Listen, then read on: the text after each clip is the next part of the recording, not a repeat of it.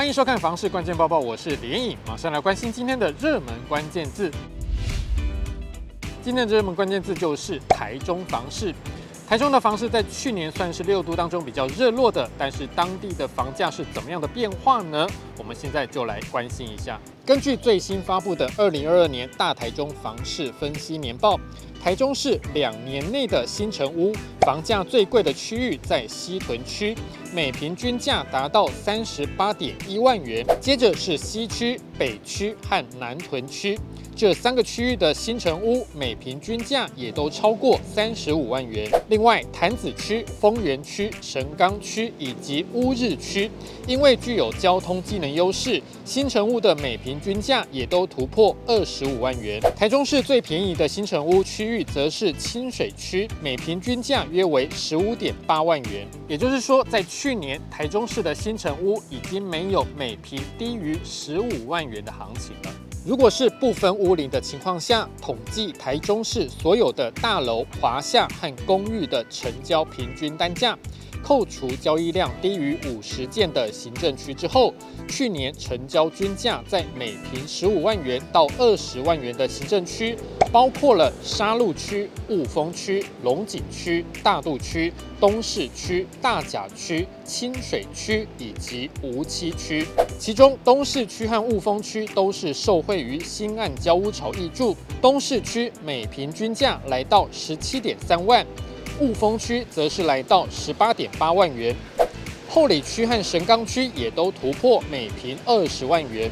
西区和北区超过了每坪二十五万元，西屯区和南屯区则是都站上了三字头的水准。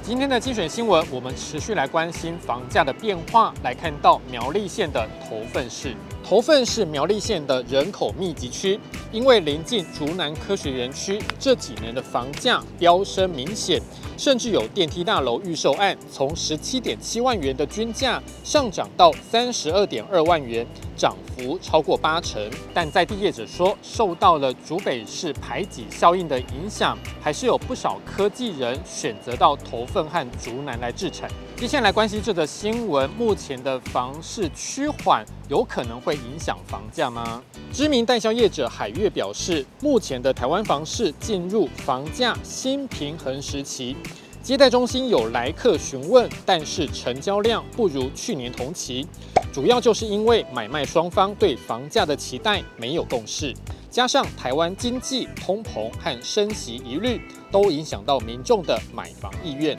所以业者认为要等到房价达到一个新的平衡，交易量才会逐步活络。最后这则新闻来看到新北市的福州合一宅释出了一百三十户，吸引非常多的民众来申请。日盛生指出，福州合一展有一成共四百四十六户作为出租住宅，因为五年租期届满展开续租。其中有七成的原承租户选择续约，剩下的一百三十户就释出招租，其中包括三十四户的两房型和九十六户的三房型。因为优先户每平租金只要四百三十七元，一般户每平租金也只要五百四十七元，比起板桥和土城的社宅都更优惠。目前申请件数已经有四百九十件，将会在三月十五号公开电脑抽签。